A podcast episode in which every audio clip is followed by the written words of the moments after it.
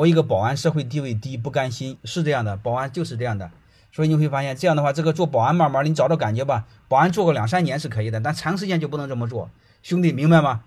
保安是不可以的，你除非慢慢的在保安里面慢慢做队长，进到保安公司，能不能做到经理，这是可以的，好吧？没什么迷茫，坚持做就好了。我一个学生大概做到了什么东西呢？我忘了，这两天还听我讲课的。嗯，前两天那个。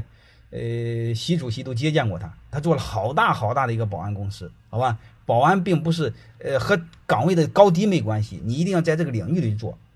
有时候我想说是越艰苦的领域，有时候越是空白。你比如保安，啊，一般人还进不去，一般人不知道。嗯，你比如你在这里边当，嗯，在这里边坚持坚持当个队长，然后慢慢的也当个经理，再慢慢的开个保安公司，嗯，什么都可以的。